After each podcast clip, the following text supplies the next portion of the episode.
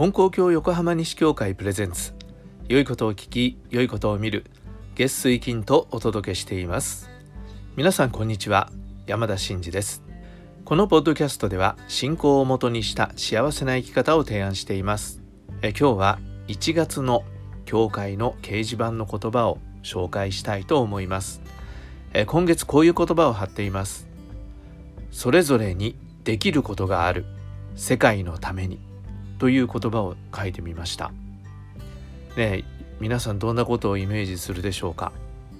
えー、ところであの皆さん「紅白歌合戦」は見ましたか？最近はね前ほどみんなが見るってわけじゃなくなりましたけどまあそれでもまだまだ人気番組ですよね。で今年あごめんなさい。今年じゃない。去年の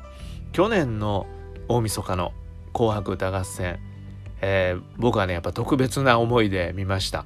ていうのがえもうほんといよいよ最後の方ですけど桑田佳祐と佐野元春と世良正則とチャート野口五郎継承略ですけど、えー、この人たちは同じ年なんですね同学年、えー、その人たちが歌った「時代遅れのロックンロールバンド」という歌が「えー、紅白」で披露されたんですね。でこれはすごくねまあその界隈でっていうか結構ね盛り上がっています。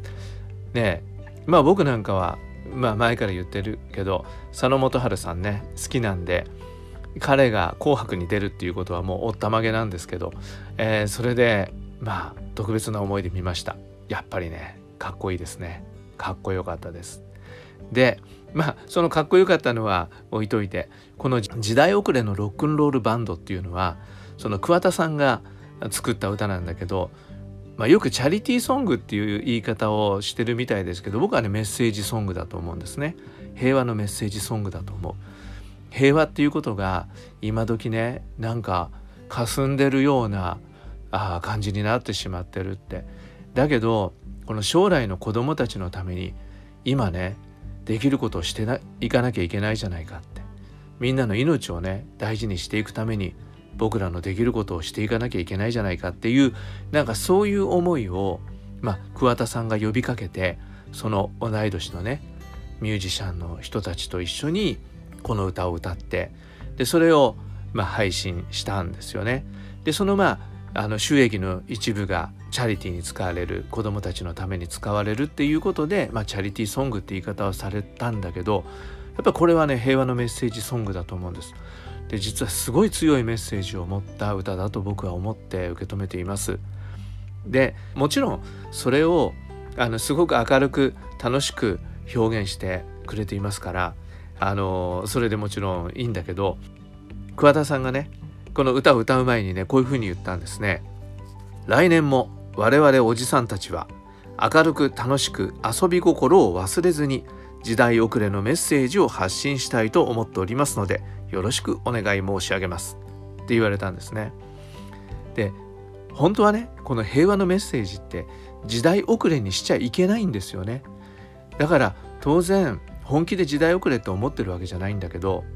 と思うんです僕はね。桑田さんは本気で時代遅れだと思ってるわけじゃないんだけどあえてそんなのかっこ悪いとかそんなのダサいと思う人たちがいるかもしれないけれどもあえてそれを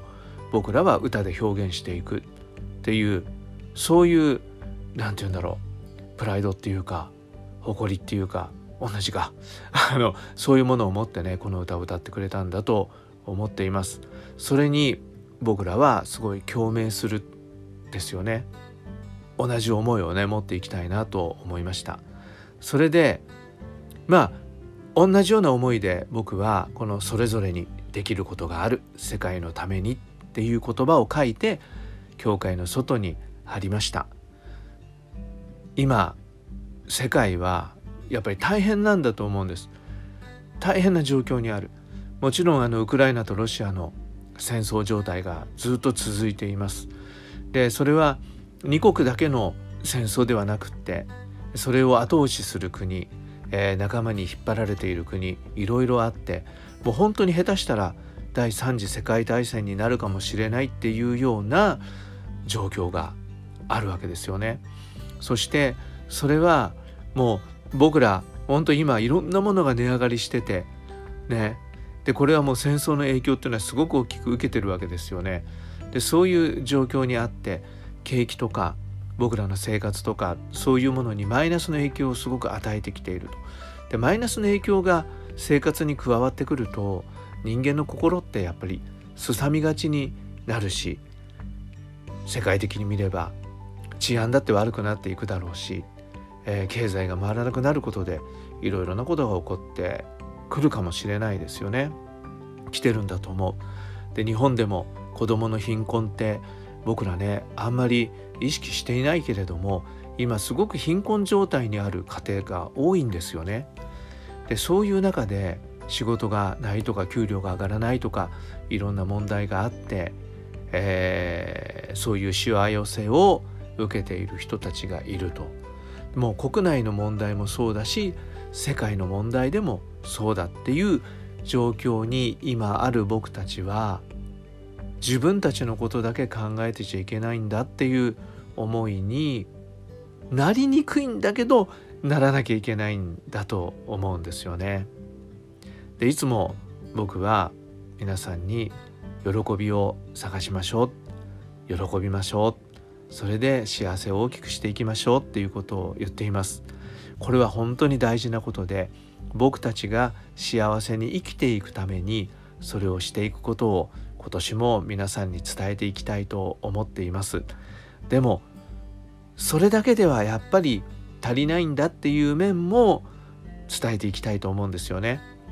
自分が幸せであるということの大切さとそれと人を幸せにしていくということの大切さっていうことを自覚していきたいと思っています。でそれってすごく大変なことのように思うんだけどでも大変なことといえば大変なことなんだけどそりゃそうですよ僕たちがね自分の力で戦争を止めるなんていうことはねできないと思う。だけど小さなことをみんなが少しずつできることをしていくっていうことが積もり積もって大きな力になって世界を変えていけるっていうことは信じていきたいと思うんですね。で桑田さんや佐野さんやねあの人たちが自分たちは音楽でこれをやっていくんだっていう思いを持ってしてくれたように僕たちはじゃあ何でできるのかなってことを少し考えるようでありたいと思うんですね大きなことじゃなくてもいいと思うんです本当子供たちにね朝街でね会った子供たちに「おはよう」って声をかけることだってその子供たちの心を明るくしたりということになっていくと思うんですよね。そうするとそれだって社会を変えていく一つの力になっていくんだと思うんです。世界の平和を祈るっていうことだってそうですよね。本気で祈ったらやっぱりそのために何かこう生きている場面で自分ができることがあった時にする一歩につながっていくと思うんですよね。本当もちろんチャリティーに寄付するっていうようなことだっていいと思うし国内の問題だって子どもたちの奨学金をね寄付するとかいうことだってできるかもしれないし今ね食べ物を寄付するような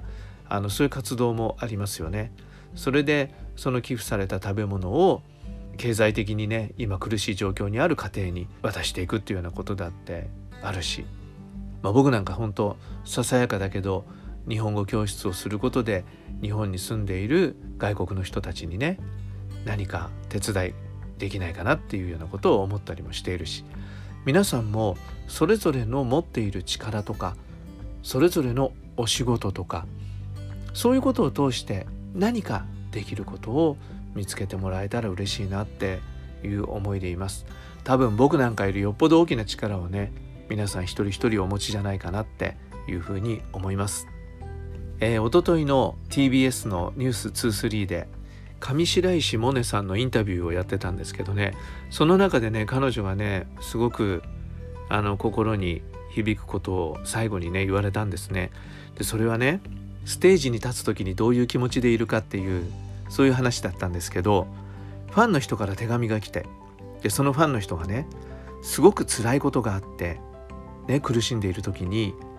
その彼女の上白石さんの歌を聴いて作品を見て踏みとどまりましたって書いてあったらしいんですまあ、何を踏みとどまったのかっていうのはちょっとねわからないけれどもでそういう手伝いはできるんだなって感じた。でステージに立って歌っている時にこの中の誰か一人にでも届けばいいなという思いでステージに立っているっていうそういうような話だったんですよね。だから彼女はまあお芝居をしたり歌を歌ったりっていう中でそれを聞いている人がすごく苦しい時にね踏みとどまった、ね、もしかするともう最悪のことを言えば命を絶つぐらい辛いことだったけど踏みとどまったっていうことなのかもしれないしそれは分かんないんですけどそういう思いになったっていうそのことがね彼女の生きる力になっているというか仕事をする力になっているっていうんだけどそれは彼女の仕事が世界のためにできることをしているっていうことだと思うんですそういう思いになっているっていうことなんだと思うんですよね。ねさあ僕らも考えていきたいと思います。もう本当もう僕なんか本当力がないんだけどこのねポッドキャストだってそんな大勢の方がねすごい数の人が聞いてるってわけではないんだけどでもこういうことを話していくのがねあの僕の役目かなっていう思いもあって時代遅れのメッセージをお送りしています。で時代遅れとは思ってないんですけどね。でこれは金光教の教祖様も明治元年に神様から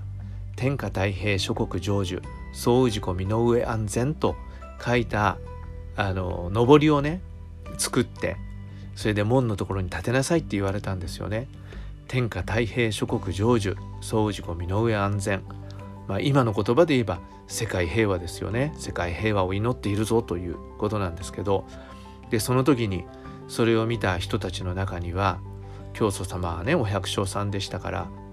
百姓の分際でこんな大それたことを言いやがってふざけるなっていうようなことを言う人たちがあったんですよね。だけど教祖様は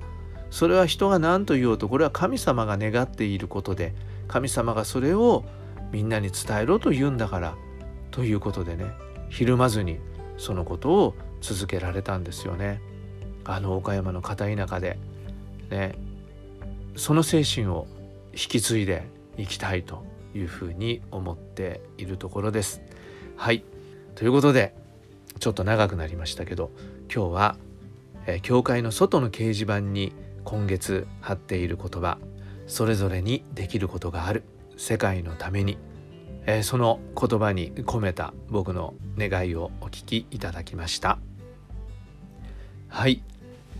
えー、ここでちょっと恥ずかしいんで小さい声で、えー、お年玉プレゼントのお知らせです。これね僕もちょっとあれなんですけどうちの奥さんがねやんなさいやんなさいって言うからやってるってまた人のせいにして申し訳ありません。あのお年玉プレゼントです、えー、実は去年の秋、えー、よその教会で僕が、まあ、50分ぐらいですけどお話をしたんですね。で新人のお話です。金光教では共和と言いますけど共和をしました。そしたらその教会の先生がそれをね冊子にしてくれたんですね。活字にして冊子にしてくれたんです。それで僕に、えー、かなり多めに余分にくださったんでもし読みたいという方がありましたら、えー、差し上げます。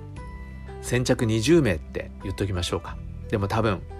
えー、そんなに欲しい人もいないでしょうからゆっくりでも多分間に合うと思います、え欲しい方言ってください。差し上げます。郵便で送ってほしいという方は住所を言ってくだされば、えー、お送りしますので遠慮なく言ってください、えー、もし読んでくだされば僕はとっても嬉しいです。ということで今回もお聴きくださりありがとうございました。それでは今日も神様と一緒に素晴らしい一日に次回の配信もお聴きください。